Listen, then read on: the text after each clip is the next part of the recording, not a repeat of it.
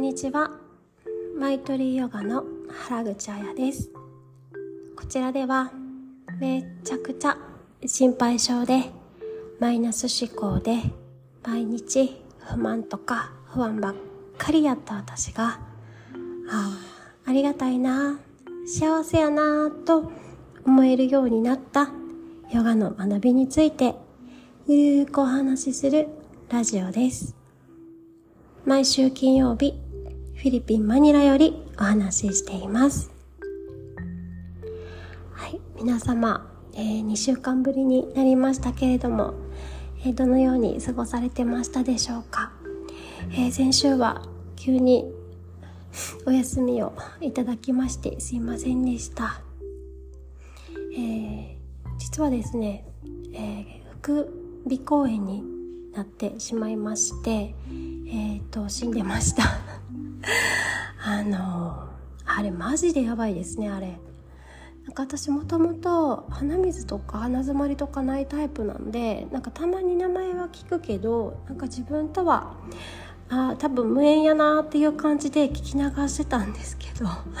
本当にやばいです。もう高熱と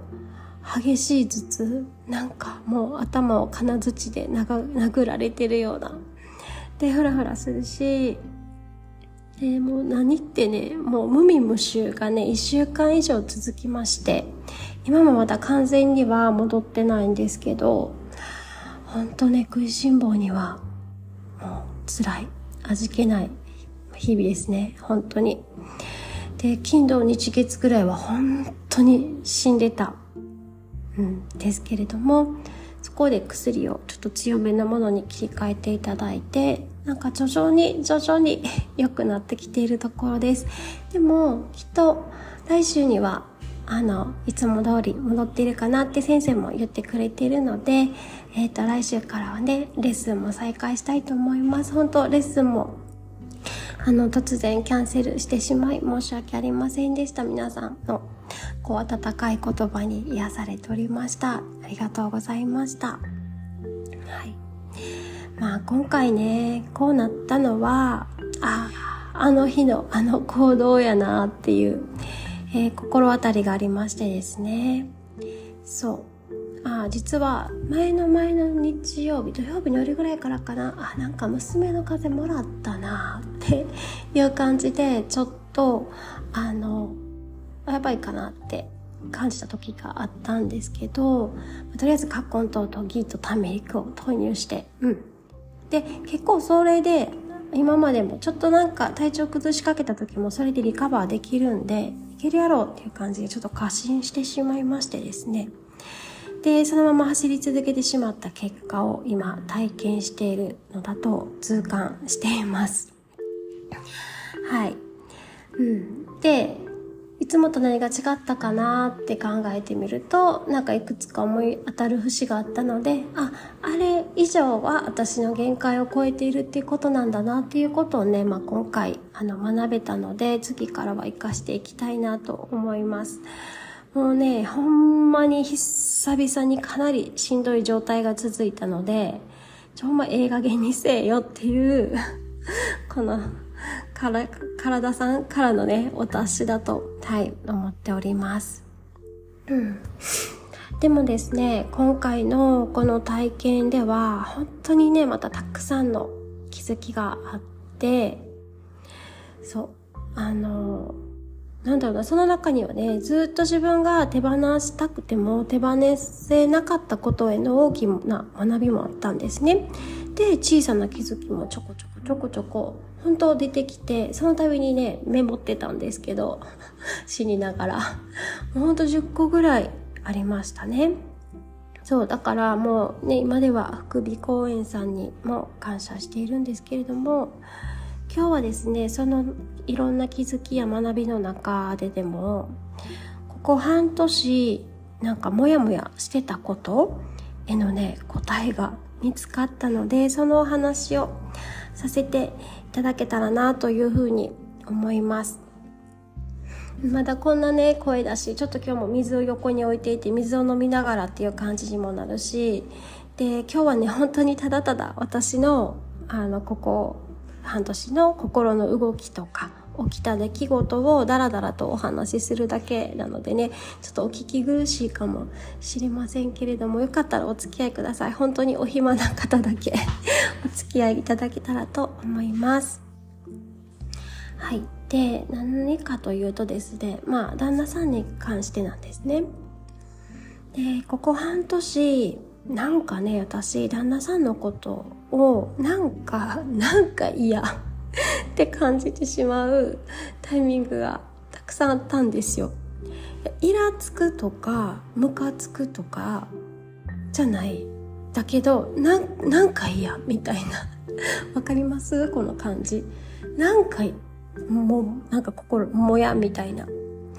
でその原因をねずっと自問してたんです。自分に聞いてたんですよ。そうそう。こう私たちは何か外側の出来事ですよね環境だったり接する人の言動によって自分の気持ちが嬉しくなったり悲しくなったりで怒りが湧いたりするっていう風に思いがちなんですけどそうじゃなくって全部その気持ちっていうのはとか心の動きは自分が内側から作り出してるものなんですよね。うん、心が動く原因っていうのは自分にあるんですよ。だからそういうふうにもやっとかした時っていうのは自分にどうしたんっていうふうに聞くようにしてるんですね。うん。で、ずっと尋問してたんだけど、なかなか答えが見つからないまま半年経てたんですね。あこうちなみにこう私と彼はですねもう本当に正反対のあ性格というか性質であ性格もなんですけどねなんかこう彼はこうお酒もめちゃくちゃ飲むしでスイーツ男子でめっちゃ甘いもんも好き。しでこう自分をねすっごい甘やかせるのが上手なんですよね。うん。ほんま朝起き抜けでチョコとか食べるしもうお酒とか冷たい水も大好きででももうほんとどこでもすぐポンって寝れるしみたいな感じ。いや本当にね正反対なんですね私と。でそんな彼の生活を見ているとねちょっとお酒控えた方がいいんちゃうとかいやこの時間から甘いもん食べる方がいいんちゃうとか なんかいろいろ思うことがあってですね。うん、でもまあ一応あのヨガをしている人なので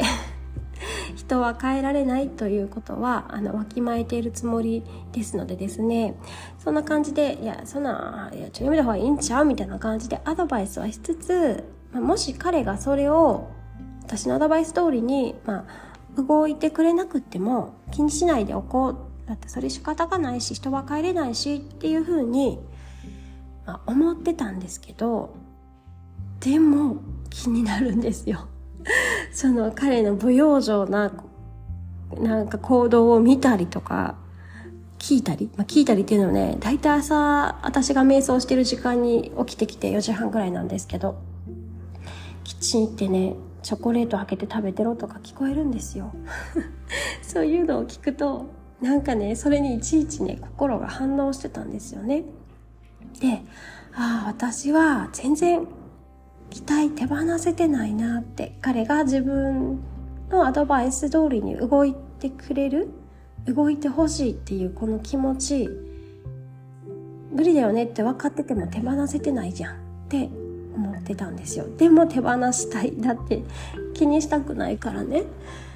っていうのその気持ちの間ですごい葛藤してどうしようと思った時にあもう無関心になろうってそれが一番楽やわと思って無関心になろうと決意したんですよ。もう知らんわモードですよね。そう。もう知らんわモードでもいいですモードになろうって。思ってでご飯作ったり連絡事項とかは話すけどなんかこうそれ以上関わらないスタンスでおってなんかこうツンツンツンしてたんですよね。ツンツンっていうかツンツンスーンみたいなムーみたいな感じで。そう。それでもでもですね ここがまた私とややこしいとこなんですけど本当は仲良くしたい。ていうかなんか仲良くした方がいいよねっていうふうに思って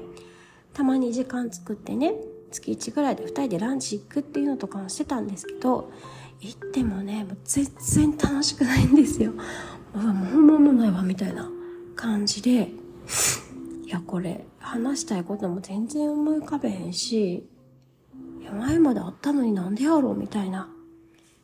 なんか私ほなんかこう興味ないモードになる無関心モードになるってきついしてそんなことしてたら本当にこの人に興味なくなってしまったんちゃうやろかっていうふうになんか思い始めていやうちら大丈夫かなってなんか思い出したんですよね。でそのモヤモヤが続いたままずっとここまで来てたんですよ。うん、できっと彼も気づいてたはずですね。いや私がこんな複雑な心の動きがある、あったなんては気づいてないけど、なんかあやちゃん変やな、なんかどうしたんかな、なんか怒ってる？みたいな。なんかそういう風な感じで気づいてたはずだと思うんですけど、でも彼は本当にいつも通りですね、穏やかにご機嫌に毎日を、あの、毎日ね、いてくれてたんですよね。うん。で、今回、体調を崩してもうツンツンもスーンもできなくなりますよねもう頼るしかない そんな時でもですねやっぱり彼はねいつも通りすいつも通りすっごい優しかったんですよね。本当にね献身的にいろいろしてくれました。もともと9月はすごい忙しいって聞いてたしあの本当にそんな感じだったんですけれどもそんな中でも仕事を調整して娘の送迎をしてくれたりとかなんか私の病院に付き添ってくれたりとか、まあ、子供のお世話とか週末挟んだんで家事全部ですよね。で苦手な料理もまあね頑張って作ってはりましてですね。いや本当にいろいろしてくれたんですね。ですごいなって思ったのが終始ですね嫌な顔一つせずにしてたことなんですよね。で私のがこう「ほんまごめんなありがとう」みたいな感じで弱りながら言った時にも「いやもう全然いいのよ」みたいな感じでなんか返事してくれたりとか「なんか仕事ほんまに大丈夫?」って聞いたら「いやそんなんは何とでもなるから」っていう感じでお返事してくれていや何とでも多分ならないと思うんですよ多分すっごい調整大変だったと思うんですけど全然大丈夫だよっていう感じで私には言ってくれたんですよね。でね そうそうそうもうこの時にほんまに反省したんですけどあの私がその前の前の日曜日に体調崩しかけたと同時に彼も体調崩しかけたんですよ。で私は自分を過信して突っ走って突っ走っていた一方いや彼はねちゃんとベッドでめっちゃ寝てたの まあそ,、まあ、その時もちょっと仕事調整して家でやりつつもうそれ終わったらもう寝るみたいな感じでしてて。でも私はなんかやっぱり家事とかも気になるしちょっとしんどいなと思いながらも動き続けていて寝れていいなとか思いながら。でその時にあのごめんなあいちゃんごめんなみたいな感じで言われたんですよね。その時私ねなんか「いや別にいいけど」みたいな。めっちゃ冷たくクールな反応しかできなかったのをまた思い出していや月曜日やったかなあれ月曜日にあんな反応した私に対して今彼はその直後ですよね。その次の週の日曜日とか土曜日にこんな風に全然いいのよって 返してくれていやほんとすごいなって思ったんですよね。うん、で彼はですねあのいつもすごく明るくてご機嫌さんなんですけれどもそのスタンスも変えずにいてまあなんか子供とねご飯を食べる前になんか食卓に座って、まあ、私はベッドルームから聞いてたんですけどなんかママが元気になりますようにいただきますとかっていう風に号令してでなんか子供たちもそれに続いていてですねなんかすごいなんかいつも通りの明るさもそのまま持っていてなんか疲れてるやろに。そういうのを子供にも見せずにね。本当にすごい人やなと。それを聞きながらねもうベッドで 号泣したんですよね。でなんか涙って本当に心のデトックスだなってこれ昔もお話ししたと思うんですけど、うん、今回も改めてそれを思いました。今回ね 何度か本当になんか彼のことをに対しての感謝とか申し訳なさにが溢れて 涙が出てくるタイミングっていうのが何回かあったんですけどその涙と一緒に彼との思い出ですね今までの学校わーってこう思い出されてでその次に私の本音もなんかポツポツって出始めてきたんですよねで私は彼がいなくても精神的に全然大丈夫ですみたいな感じで結構ゴーゴーしてたんですよね。いや本当になんかあのずっと進行の時から駐在なんで。で子供がいない時とかあと不妊治療中とかは結構私一人で勝手に日本に数ヶ月一時帰国とかして数ヶ月離れて暮らすとか全然普通になっててその間もあんま寂しいとかも感じないしえ別に大丈夫って一人でも生きていけるみたいな感じでなんか偉そうに言ってたんですけどいやいやめちゃくちゃ必要な存在やんっていうふうに思いました。でなんかこうもはや好きではないとかっていうふうにもよく言ってるんですけどいや本当に何て言うのいや好きは好きやけどその恋人ととかそういう感じじゃなくて、まあ、弟とか妹みたいな感じの好き私こう大好きな弟と妹がいるんですけどそのとそのレベルと同じ感じ、うん、で本当家族として好きなぐらいで、うんまあなんかまあ、好きまあ、でももはやも好きでももう好きとかなんかそんな感じじゃないわみたいな感じで言ってたんですけどいやいや、私めっちゃ好きやん好きですよ。っていうこと。その本音がね、ボーって出てきたんですよ。そう。で、なんか手も一生繋がなくてもいいわっていうふうに、こう思ってたんですけどね。こう、病院の、こう、にタクシーで行く時に、もうほんましんどすぎて、こう、肩貸してって言ってもたれさせてもらったんですよね。いやこの肩貸してもね私なかなか言えなかったんですよそんな39度ぐらい熱出てめっちゃ頭痛でしんどいのにそんな時でもなんか変な私のねなんかブロックがあって言えなくて行きのタクシーは窓の方に頭をもたげてでこう道も悪いからゴンゴンゴンゴンってめっちゃ余計痛くなってしんどいみたいになってあもうこれ帰りは何やろ。あの絶対これ言わな言おう勇気出して言おうと思ってこうやっと言ったんですよね。そう。なんかちょっと話はそれるんですけどなんかもともとね付き合い始めた頃からなんか私がしっかり者のお姉さんで彼が甘えたな弟みたいなキャラ設定がもう作られてしまっていてなんか彼に甘えたりとかなんかねこうなで声で優しくする彼に優しくするっていうのも なんか恥ずかしいみたいなねほんと変な気持ちがあってね。いやこんなんいらんブロックやんなと思いながらもね帰らずレイズにいたんですけども今回ギブアップで 肩貸してくださいと言って勇気を出して肩を貸してもらいましてですね。じゃあ本当に安心したんですよね。あであほんまはこんな風にしたいと私思ってたんやなっていう風に気がつきました。ね。なんか今思えば彼が食べているものとか飲んでるものとかを気になるのだって大切で大好きな人やからなんですよね。なんか考えたらわかることやのになんかそんな風に好きとかって思ったり言ったりするのが恥ずかしいっていう気持ちが高すぎてなんかわからないそれをなんか私自分の本音をねわからなくしてたんやなっていう風に思います。ね、彼のことをね、好きな自分に気づいたのはちょうど月曜日だったかな。うん。ちょっと強めの薬に変えてもらって楽になってきた頃だったんですね。体のデトックスとともになんかこう体からこう海とか菌が出ていくとともになんかこの自分が内身に秘めていた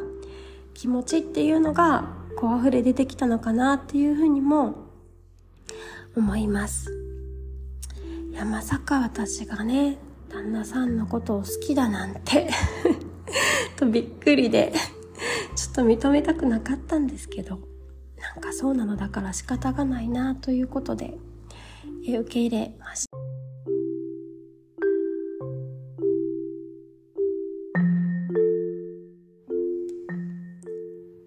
え私たちって自分のこととか自分の気持ちを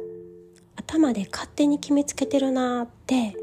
めちゃくちゃ思いました。私はこんな風な人とかこんな性格でこう思ってるってなんか決めつけてるなって。例えば私は別に変わりたいとか思ってないからとか私まあまあこんなもんやからとかなんかもしそうは言ってるけどなんかモヤモヤしてるんやったら、うん、それは違うかもしれないなっていう視点を持って自己内省してみると答えが見つかるかもしれないなって思いました。私は内省しつつもこの違うかもっていう視点がなかったんですよね。私は旦那さんに感謝もしてるし尊敬もしてる。でも好きっていう感情はもうなくなっちゃった。とそこはデフォルトとしてあったからだからこそなんでこんないい人やのにで本当に毎日感謝もしてすごいなって尊敬もしているのになんでこんななんか違和感があるんやろうって何ヶ月も答えが見つからなかったんですよね。私たちの思い込みってかなりハードです。で、その期間が長ければ長いほど自分の一部みたいになっていて気づかないほどなんじゃないかなっていうふうに思います。だからやっぱり頭で考えてるだけではなかなか答えが見つからないかなって。やっぱり考えるのをやめて感じることに集中した時に頭の中に余白ができて本音とか本当の自分がスーって入ってくる隙間ができるんだろうやだろうなっていうふうに、えー、思いましたね。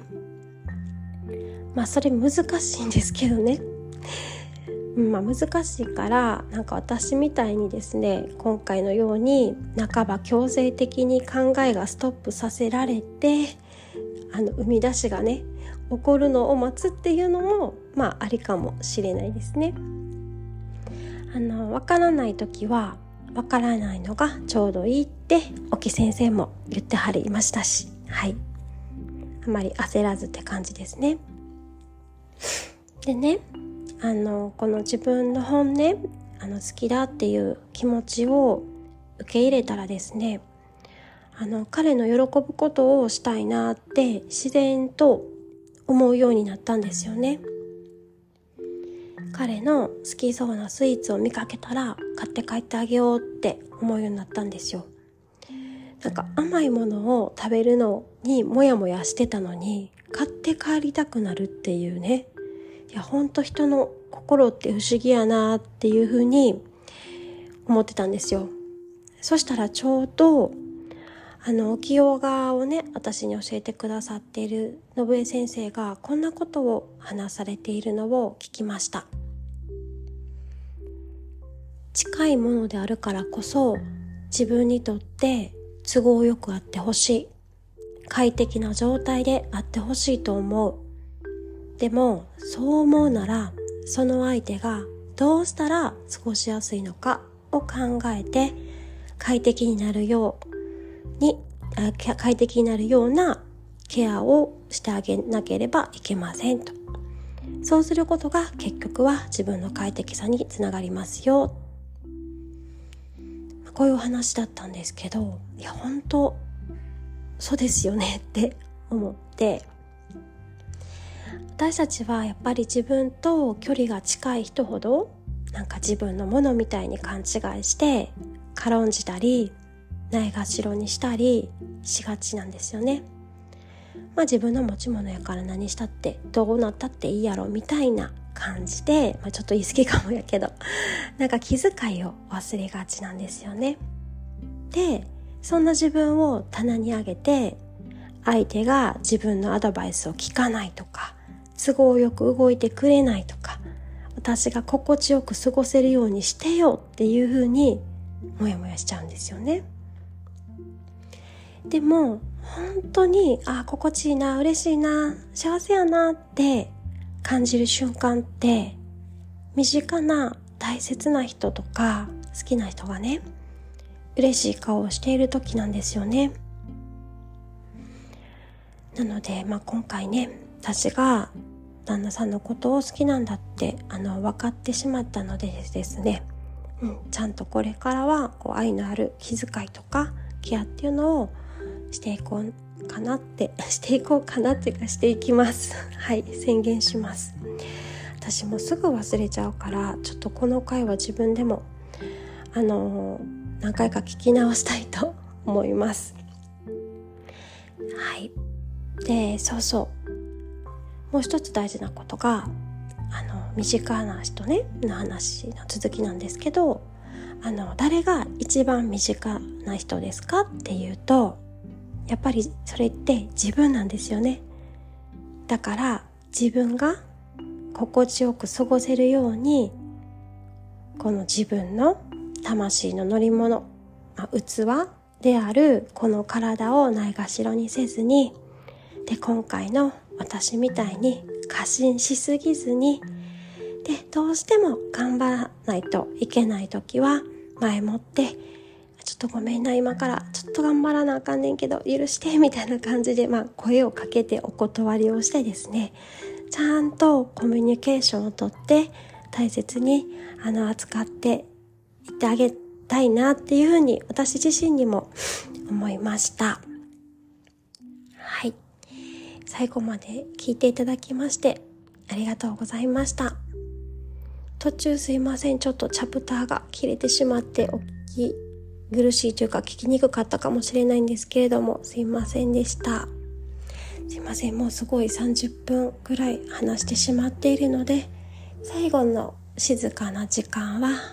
本当にサクッと一呼吸だけ入れていきたいと思います。でもね、この一呼吸を最後の一呼吸だと思って、じっくりと大切に味わいながらしていきましょう。では座っている方はお尻のお肉をかき分けて2つの座骨をぐーっとマットに押し付けていきます。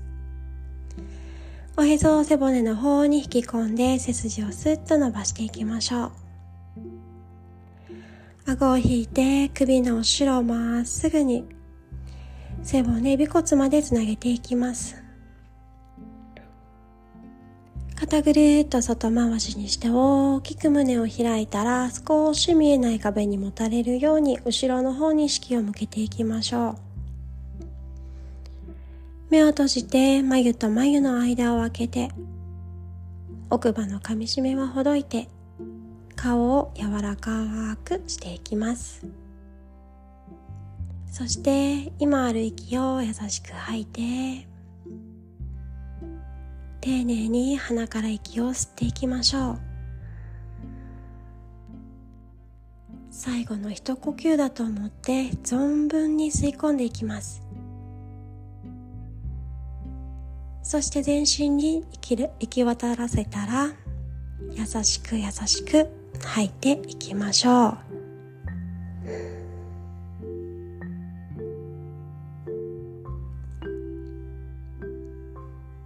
まだ呼吸を続けたい方はこのまま続けてください。今日も最後まで聞いていただきましてありがとうございました。皆様素敵な週末をお過ごしください。ありがとうございます。